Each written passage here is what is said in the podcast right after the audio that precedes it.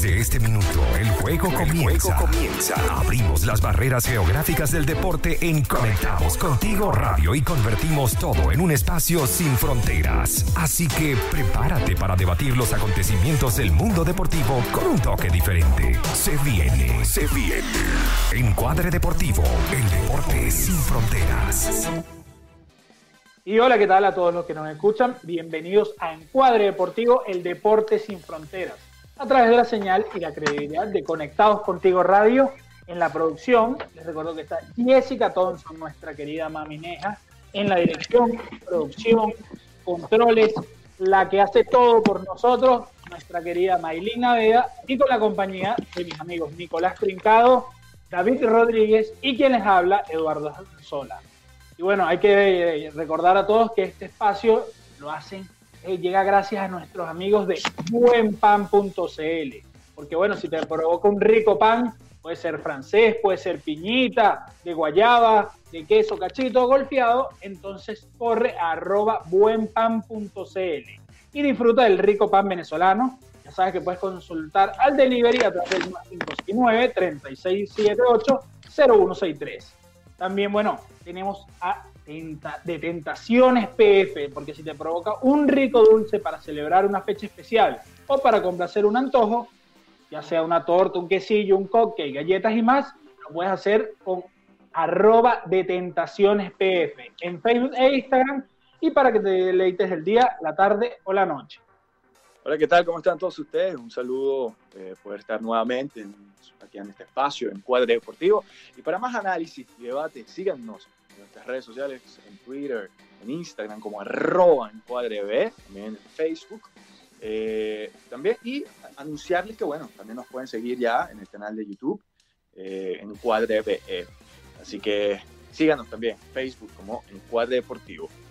¿Qué tal? Un gusto saludarles eh, de nuevo en este nuevo espacio de Encuadre Deportivo y también las conexiones pueden ser a través de Conectados Contigo, plataformas de Twitter, Instagram Facebook como arroba Conectados Contigo Radio o por el WhatsApp más 569-8598-3924.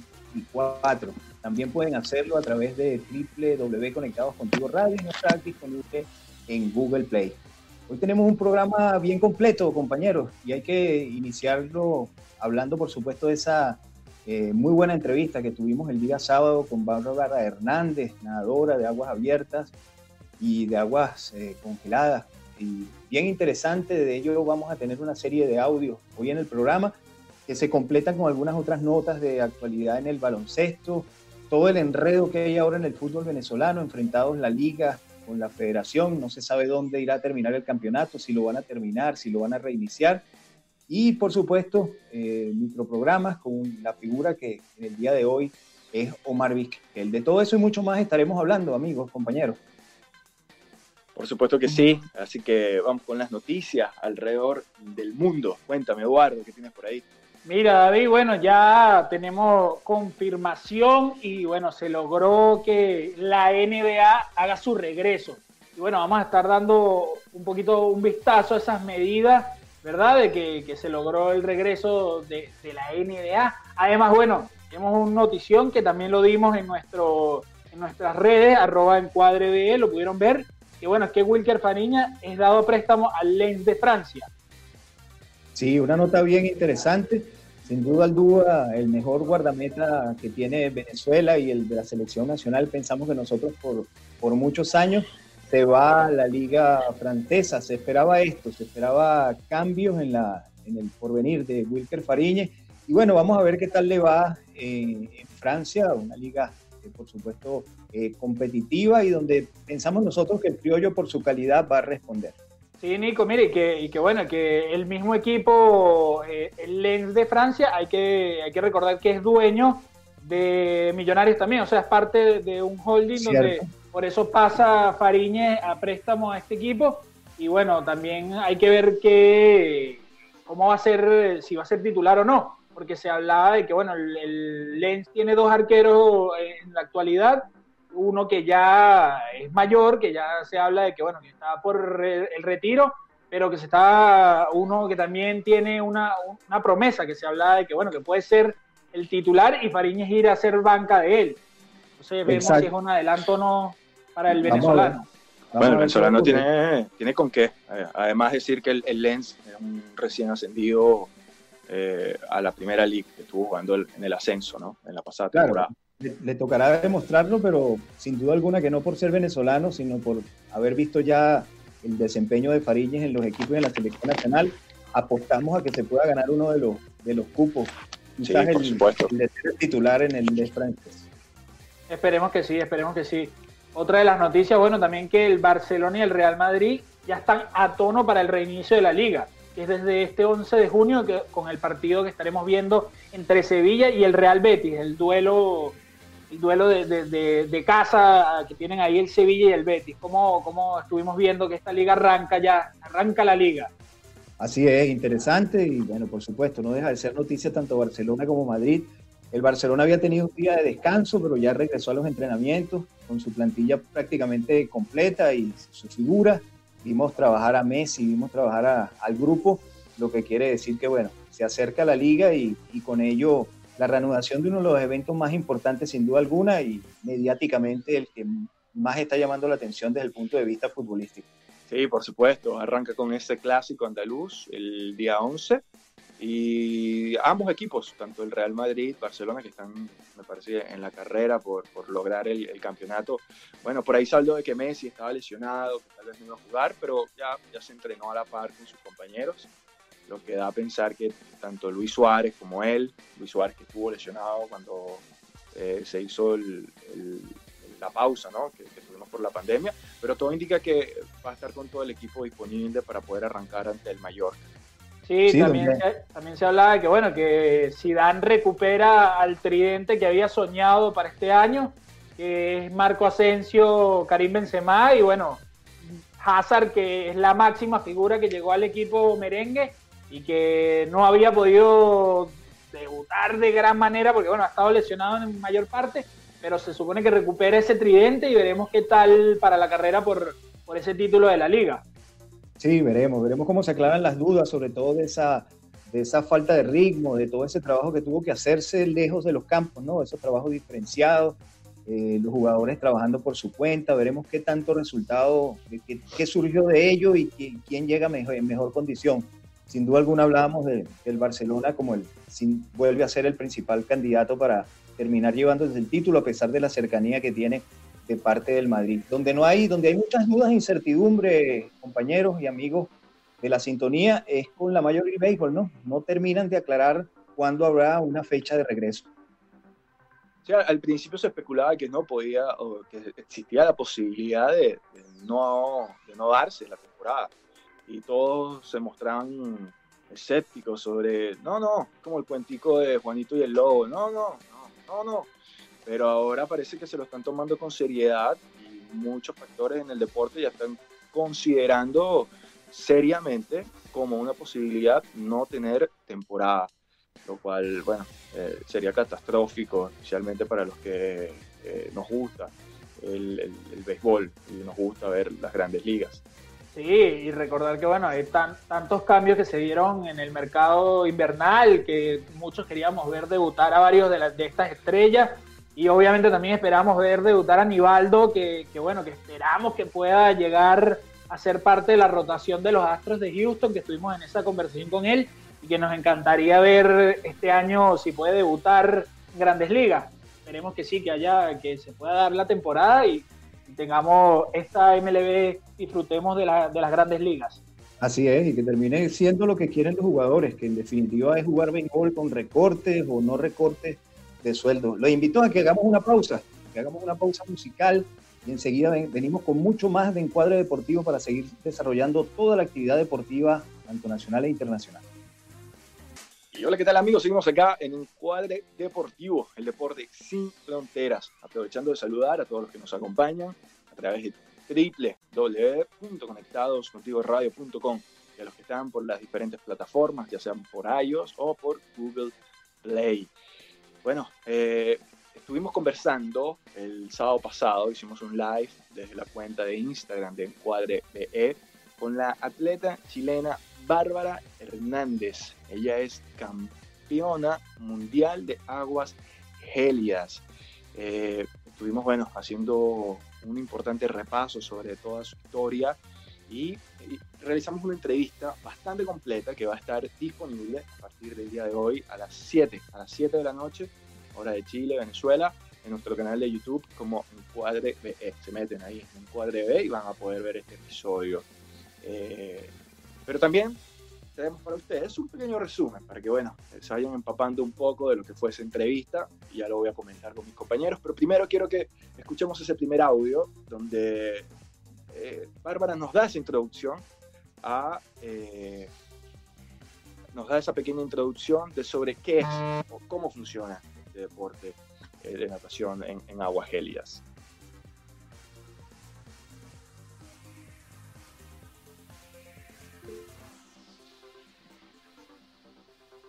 Ok, ya que estamos coordinando. Ok, va para el siguiente bloque. Perfecto. Entonces vamos a, primero cuando estemos ya con los audios listos, se los vamos a hacer eh, llegar. Así que vamos a hablar de la NBA, porque es que bueno, ya eh, se fijó que es el 31 de julio como la fecha para reiniciar la temporada. Eh, algo generó bastante polémica y es que no todos los equipos van a estar participando de esto que se va a desarrollar en el complejo de Disney World en Florida, sino que van a estar los equipos que estaban en carrera por esa novena posición. Y por eso quiero que Eduardo Azola nos amplíe un poco más sobre todo lo que está pasando en el mundo de la NBA. Perfecto, sí, bueno, David, en una junta de gobernadores en la NBA donde se aprobó, 22 eh, equipos van a retornar a la temporada 2019-2020 y hay que recordar que, bueno, quedó pausada a eso más o menos finales de marzo, cuando ya la temporada había pasado por el juego de las estrellas, no es la mitad de la temporada, porque la mitad de la temporada se hace un poco, se cumple un poco antes, pero para la mayoría de la gente se, eh, cree que cuando se hace el juego de las estrellas es mitad de temporada en la NBA.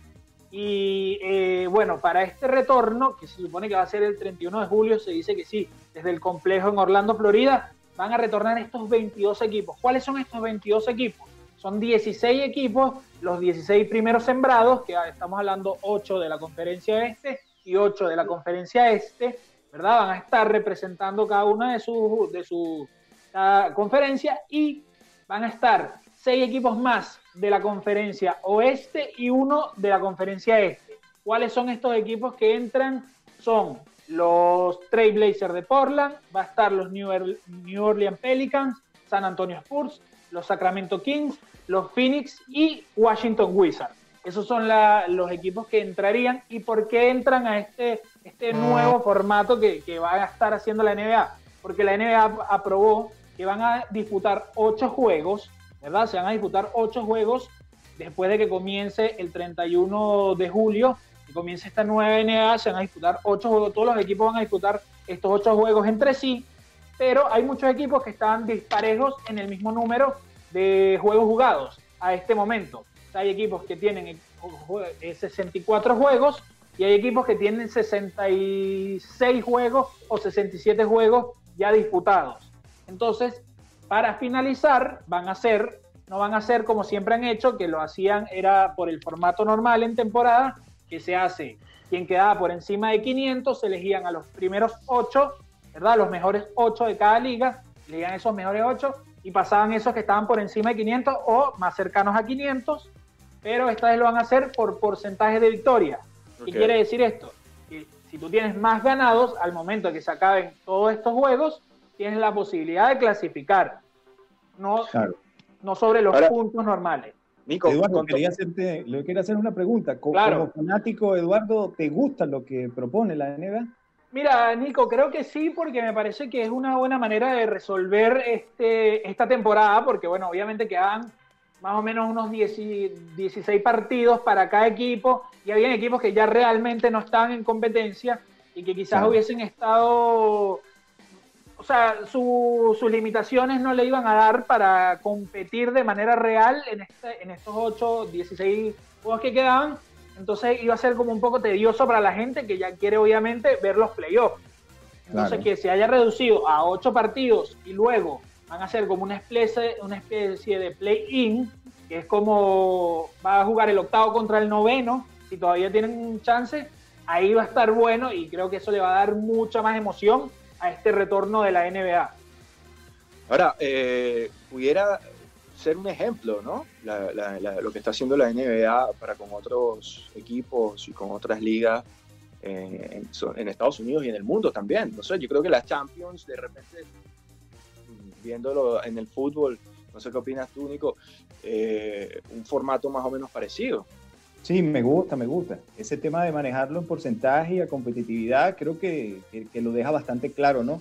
no habrían quejas de no participé o no pude estar. O sea, creo que los números y la competitividad ponen sobre el tapete realmente la situación de cada uno de los equipos que quieran estar siendo protagonistas o no. en definitiva es lo que se busca, pues quienes estaban protagonizando, quienes pueden o no llegar a instancias finales para dar término a un campeonato que ya está iniciado. Me parece bastante, escuchándolo en detalle, lo desconocía, no lo había revisado, escuchándolo en detalle, la verdad es que me gusta y creo que puede servir de ejemplo a otras ligas, como tú mismo lo estás diciendo, David. Claro, porque en, este sistema, o cuando se toman este tipo de, resoluciones, eh, creo que es prácticamente imposible que todos puedan salir contentos. Claro. Eh, eh, pero, Eduardo, entonces pareciera que es como una especie de nueva temporada para los equipos que estaban en carrera, especialmente los que están luchando por, por los últimos puestos. Es correcto, sí, David. O sea, se da una, una temporada quieren hacerlo como una pequeña pretemporada para aquellos equipos que ya están consolidados y que ya habían clasificado. Hablemos de los Milwaukee Bucks, de los Toronto Raptors, los mismos Lakers de Los Ángeles que aún no tenían la clasificación matemática asegurada, pero se sabía que iban a clasificar. Era muy difícil que quedaran eliminados, tendrían que perder todos sus partidos para poder ser quedar de noveno. Así que eh, hay muchas oportunidades y creo que bueno, para estos equipos es bueno, pero obviamente para los equipos que estaban en carrera, dice los que están empatados en el noveno lugar, los que están por ahí el décimo, la misma San Antonio, se hablaba que bueno, ya podía ser una temporada donde se quedara fuera y se rompiera ese récord de 22 años yendo a, postemporada de Greg Popovich. Eh, es una oportunidad para ellos y que le da a todos un, una posibilidades claras de sabiendo que si logran un buen porcentaje de victorias, tienen la oportunidad de entrar, a diferencia de si se mide a través de cómo hubiesen quedado de posiciones en, sus ligas. Bueno, vamos a cumplir entonces esta nueva pausa y en el bloque siguiente sí vamos a revisar con detalle el trabajo que realizáramos con Bárbara Hernández, la nadadora chilena. Ya regresamos. Y estamos acá en un cuadre deportivo la invitación es a que, bueno, nos sigan en todas nuestras redes sociales como arroba encuadrebe. Y el día de hoy, a las 7 eh, de la noche, vamos a estar ya, o sea, va a estar disponible eh, la entrevista que le realizamos a Bárbara Hernández. Ella es campeona mundial de aguas gélidas, atleta eh, chilena y que estuvo conversando con nosotros, haciendo un repaso bien amplio sobre lo que ha sido su carrera, sus metas y además lo que es vivir eh, su competencia, lo que es vivir su día a día en esta pandemia. Así que vamos a escuchar, a escucharla sobre qué es este deporte, qué significa ¿no? Eh, competir en campeonatos de natación de aguas gélidas.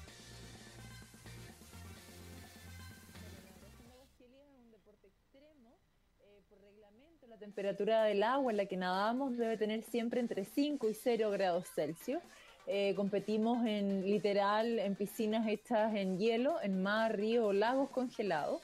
Eh, se corta el hielo y se arman andariveles de piscinas de 25 metros y ahí competimos en distintas distancias que van desde los 25 metros hasta los 1500 metros, 1600 eh, hasta la milla. competimos en distintos estilos y también por categorías de edad. Eh, al ser un deporte extremo, solo se puede nadar desde los 18 años en adelante. Eh, y en la modalidad de un kilómetro, y 200 y 450 metros, soy campeona del mundo en mi categoría. Es primera vez que una chilena compite a nivel internacional, hay un circuito del mundo em, con mundiales cada dos años y es un deporte que aspira a ser parte de las Olimpiadas de invierno también. Ah, bueno, y lo más importante, nadamos sin traje eh, sin grasa y sin Ahí estuvimos escuchando a Bárbara Hernández, que nos estuvo comentando sobre cómo es este deporte. Muchachos, les pregunto, ¿habían escuchado eh, sobre la práctica de este deporte. Bueno, hay que tener en cuenta que es un deporte relativamente eh, nuevo, tiene unos 20, 25 años. Sí, yo hasta el tema de, la, de las aguas abiertas eh, conocía, ¿no? Por lo que ya se había dicho.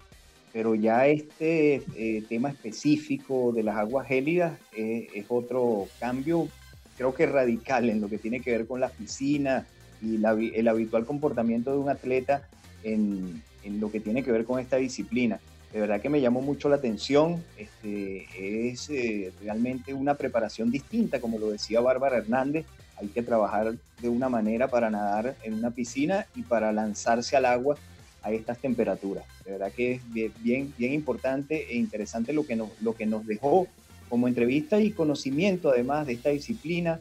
Además va auxiliada por un grupo de acompañamiento cuando se realiza cada una de estas, de estas competencias y bueno, dejó datos importantísimos como su paso por el Canal de la Mancha, como el, lago Beagle, que fue uno de los 9.4 kilómetros, donde además llama la atención porque ella dice que estuvo en algún momento a punto de retirarse, de tirar la toalla virtualmente debido al, a la competencia y a las condiciones en las que estaban nadando. Sí, sí, Nico, es correcto. Es un deporte, bueno, como ella lo dice, totalmente extremo y que de verdad que no conocía. Yo en verdad no tenía idea que bueno, se podía hacer y se podía practicar así como, como lo está llevando y ser campeona mundial de ese deporte, menos que existía un campeonato que, que estuviera regido durante un año calendario. Así que interesantísimo lo que nos dice Bárbara Hernández de verdad. Por sí, supuesto. Sí, de, escuchamos, vamos a ver si escuchamos entonces eh, otro de, de los segmentos de esta entrevista que realizáramos el día sábado con la chilena Bárbara Hernández. Deporte muy apasionante, es un deporte muy adrenalínico también y que te obliga a llevar tanto tu cuerpo, pero también tu mente al límite, al límite de la concentración, al límite de la tolerancia al dolor, porque nosotros nadamos con hipotermia eh, siempre, no es que nuestro cuerpo genere el calor suficiente como para no sentir el frío, eh, pero también es, un deporte súper apasionante que, me ha permitido representar a Chile a nivel internacional eh, ya por cinco años consecutivos y también por sobre todo nadar en, en mi país, en, en, Patagonia, en nuestros glaciares, el, el pensar y el, y el, ponerme como objetivo también llegar a nadar a la Antártica. Entonces es una forma eh, extrema, distinta y un poco loca eh, de ir corriendo las barreras de lo que la gente puede considerar como imposible. Uh, seguimos escuchando a Bárbara Hernández, que no, bueno, nos comentaba qué, qué, significaba ¿no? ser parte de, este deporte. En la entrevista, bueno, van a poder conocer eh, cómo fue que se llegó o cómo fue que ella eh, se fue enamorando de, este deporte y, sus primeros acercamientos, bastante interesante. Y, y, debo aprovechar la oportunidad de decirlo que una persona con una humildad increíble, que además eh, ha trabajado muchísimo para poder llevar adelante su carrera deportiva.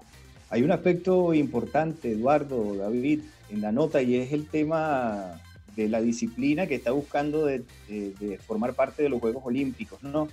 Y yo creo que tomando en cuenta el trabajo, la preparación, todo lo que hay que poner en práctica para lanzarse al agua en estas temperaturas, pareciera tener un voto bastante a favor de que se convierta en un deporte olímpico, ¿no? Después de escucharla, después de saber el, trabajo, el esfuerzo que hay que hacer, eh, pareciera que, va a terminar siendo esta una disciplina olímpica. Sí, yo también lo creo, Nico. Además que, bueno, se, da para la modalidad, como ella nos decía, de, las Olimpiadas de invierno, donde obviamente eh, se, prestan las temperaturas, el tiempo, eh, las condiciones son dadas para, para poder hacer esta, eh, la natación a mar abierto o en piscinas también adaptadas que puedan hacerle. Así que yo creo que sí, que podría llegar a ser un deporte olímpico y nos encantaría ver a, Bárbara representando a Chile ahí en, ese, en esas Olimpiadas. Sería, sería muy, muy bueno para su carrera y, y para todos los éxitos que ha cosechado. Así es, y además que es una lucha, Eduardo, David, amigos oyentes, es una lucha dentro y fuera del agua, ¿no? Porque conseguir el financiamiento para una disciplina que es tan poco conocida es una labor bien ardua la que realiza esta eh, joven aún eh, eh, nadadora chilena y de verdad es encomiable, de verdad nos quedamos bien satisfechos no solo por su participación, su desenvolvimiento en la entrevista, sino por saber el enorme trabajo que tiene que realizar tanto cuando se lanza al agua como cuando está fuera de ella. Sí, totalmente. Así que vamos a escuchar ahora eh, eh, de nuevo, porque también le preguntamos cómo, cómo se entrena ¿no? en esta situación de pandemia mundial en la que estamos sometidos. Ha sido la parte más compleja porque los nadadores, eh, o sea, yo vivía de lunes a sábado entre dos y cuatro horas diarias metida en el agua, entonces los nadadores perdemos sensibilidad muy rápido. Para nosotros es, por ejemplo, perdemos un día de entrenar, nos demoramos tres en recuperar. Si perdemos tres días, perdemos una semana. Si perdemos una semana, perdemos el mes. Entonces es, un poco así una proporción bien, bien extraña. Entonces ahora ya llevamos 10 semanas sin poder entrar al agua. Em, entonces el entrenamiento ha sido en seco, de lunes a viernes, dos horas, a veces un poco más de preparación física, eh, abdominales, flexiones, lagartija, cosas que te ayuden también con, Em, eh, un trabajo un poco más aeróbico, eh, pero obvio que, es complejo. Hacemos ejercicios técnicos que asimilan, hacen la similitud, por así decirlo, de lo que significa nadar, pero no es lo mismo, es distinto. Al final tratamos de mantenernos en forma con pesas, como cosa de cuando volvamos al agua tratar de, no haber perdido tanto pero obvio que es complejo y entonces las mañanas hago yoga y durante las tardes de lunes a viernes hago bueno, ahí estuvo Bárbara contándonos cómo es eh, para, un, para una deportista como ella eh, enfrentar esta situación de pandemia, las restricciones que tiene de entrenamiento. Tenemos que ir rápidamente a una pausa, invitándolos a que la entrevista completa estará hoy en el canal de YouTube de Cuadre BE, pero vamos y volveremos con más información del mundo deportivo.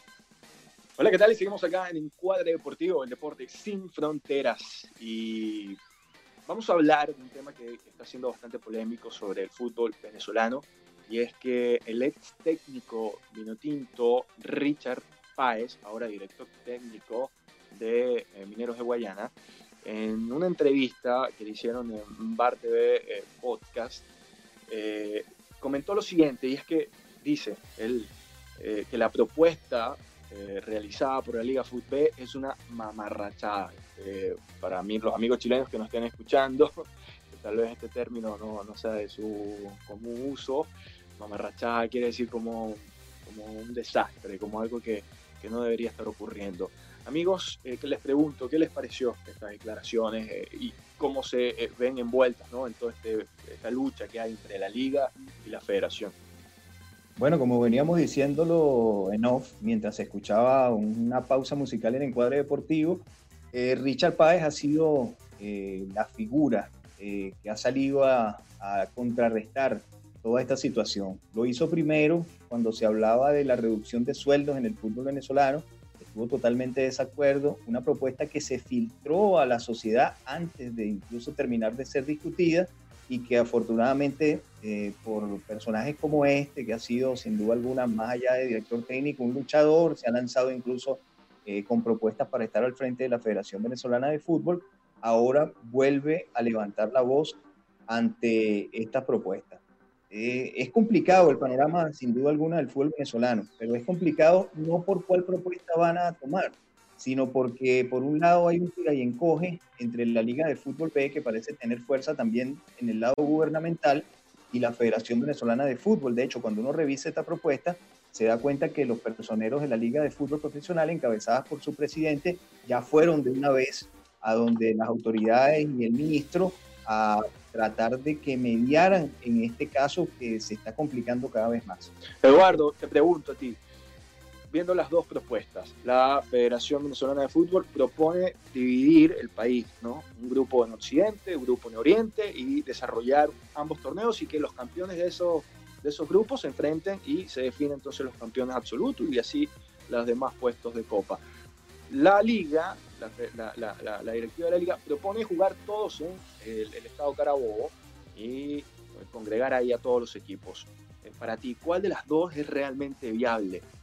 Mira, David, es que bueno, es una situación un poco ilógica porque bueno, decirte que cuál es, es, mejor viable no lo sabría decir porque bueno, nosotros no nos encontramos en el país, no sabemos cómo es el real alcance de la pandemia, si hablamos obviamente del COVID-19, No, porque... pero ahí Richard lo dice, Richard habla no, de, y la, no, claro, de, de, la falta de gasolina. Obvio, él, él, habla de, de, esto, obviamente, por eso, si uno lo ve dando, viendo ambas declaraciones y viendo ambas propuestas, obviamente quizás jugar en una sola sede sería algo más lógico que dividir y tener claro. un calendario más largo y tener, eh, o sea, que cada uno de los equipos pueda estarse desplazando, que sería como sería peor para la pandemia, podrían haber más brotes, lo mismo de la gasolina, todo. Obviamente sí, a nivel económico y, y a nivel de, de, Es más lógico esto de, de, jugar en una sola sede en el estado Carabobo, pero claro... Sí, pero tú, entonces tú difieres, tú difieres de las declaraciones de Richard Páez. ¿Crees que la propuesta de la liga sí es una propuesta eh, que hay que considerar? Yo creo que se podría considerar por eso, por, por como uno lo ve desde el exterior, estando nosotros fuera de Venezuela, yo creo que sí que deberían considerar esa sola propuesta porque, bueno, jugar en un solo estado sería lo más viable por todas las condiciones que se están dando actualmente en nuestro país. Claro, es que la, la situación, la situación lo va a marcar definitivamente todo. O sea, no, no, no lo podemos obviar. Venezuela vive una situación bien compleja, no solamente por la pandemia, sino por lo que implican los desplazamientos dentro de la geografía nacional y eso sin duda alguna se va a tener que tomar en cuenta a la hora de, jugarlo. No sabemos si será el Estado Carabobo o no sabemos, no sabemos si pueden ser un par de sedes cercanas en donde los equipos puedan movilizarse y realizar los compromisos, pero sin duda alguna que lo va a terminar marcando porque cómo obviar una situación tan grave como la que se está viviendo. Claro, totalmente. No, no, lo que sí pero... apoyo de, de, lo que dice Richard es que obviamente estuvo bien que la federación cancelara en su momento el torneo. Eso sí Ahora, es totalmente la, de, de, lógico la Liga Fútbol eh, eh, sugiere eh, en, en, su esquema que si se vuelve y se va hacia una sola sede, se reinicia el torneo. Y hay que considerar que eh, Mineros de Guayana no, estaba, no, no, no, tuvo un buen inicio.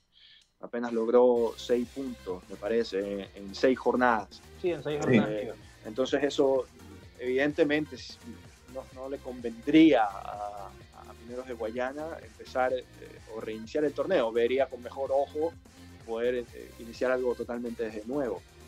Sí, sí, claro. Aquí donde yo veo la complicación, y eso es un punto que probablemente los fanáticos desconozcan, es ese dime y direte y el aspecto eh, político que está jugando un papel fundamental. O sea, para dónde van los personeros de la Liga de Fútbol de Venezuela, inmediatamente acudir a las autoridades locales, una cosa que al final les puede traer eh, una vuelta complicada, porque hay que recordar que FIFA, en todos los torneos que maneja, por supuesto que Venezuela forma parte de ello, no aceptan que sea que vengan decisiones desde el exterior y no del entorno del fútbol. Así que hay una serie de lecturas allí que hay que hacer con respecto a esto y que complica mucho más la situación porque desde la salida de Laureano González hay dos bandos claramente divididos en la Federación Venezolana de Fútbol y ahora el enfrentamiento directo con la Liga eh, Venezolana, en este caso que no, no, no, llevan meses realmente sin tener un acuerdo claro con respecto al futuro inmediato del, de la disciplina en Venezuela. Totalmente. Eh, y que bueno, también hablar de lo que dice Richard Páez sobre que no se puede usar la pandemia para justificar la nula comunicación que, que parece que, que, está presente en ambas, ¿no? Que pareciera que de alguna manera no, no pudiesen comunicarse. Pero también pasando ya a otro tema, y es que, bueno, la semana pasada estrenamos en nuestras redes una serie de, de micros que vamos a estar constantemente llevándoles. Y se habló de Omar Vizquel, pero yo quiero que sea Nicolás Trincado quien nos asome eh, sobre la figura de Omar Vizquel y esa pregunta que estuvo presente en este micro, en información, este resumen de la vida de Omar Vizquel como eh, beisbolista, eh, ¿llegará realmente a eh, Cooperstown? Bueno, sí, realmente iniciamos la semana pasada y bueno, lo vamos a seguir haciendo con figuras no solo del deporte en Venezuela, sino del deporte a nivel mundial. Por supuesto, también nos vamos a pasear por figuras de, del deporte chileno. Ustedes irán teniendo esa serie de micros breves donde escogimos sin duda alguna uno de los grandes personajes que ha tenido el béisbol de grandes ligas, como es Omar Vizquel, 24 temporadas, 6 equipos por donde pasó, y una duda final, sin duda alguna, la que tú propones, David, que es si estará o no en el Salón de la Fama. ¿Qué, qué podría estarlo alejando? No sé, eh, indudablemente uno de los mejores campocortos defensivos, con un promedio aproximadamente 2.70 en el bateo, eh, que lo podría eh, catapultar o no. Ya ha estado allí en tres de las votaciones, en la última de ellas con más de un 50%, un 52%. Y no sé qué opinas tú, Eduardo, con respecto a esta eh, inmortalización, diríamos, de Omar Vizquel.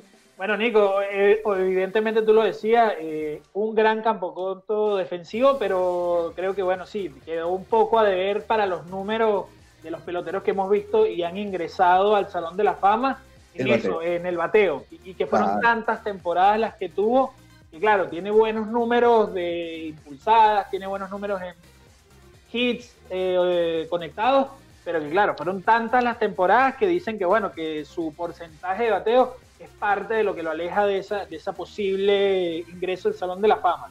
Que si se va a dar o no, yo creo que, que sí, porque bueno, eh, vemos que cada día está subiendo y hay que ver que hay grandes peloteros que no han logrado entrar por, bueno, lo vimos parte de, lo llamado capítulo de los esteroides, que podrían darle una apertura y una ventana a que Omar Vizquel se acerque a, ese porcentaje que necesita para ser eh, miembro del Salón de la Fama.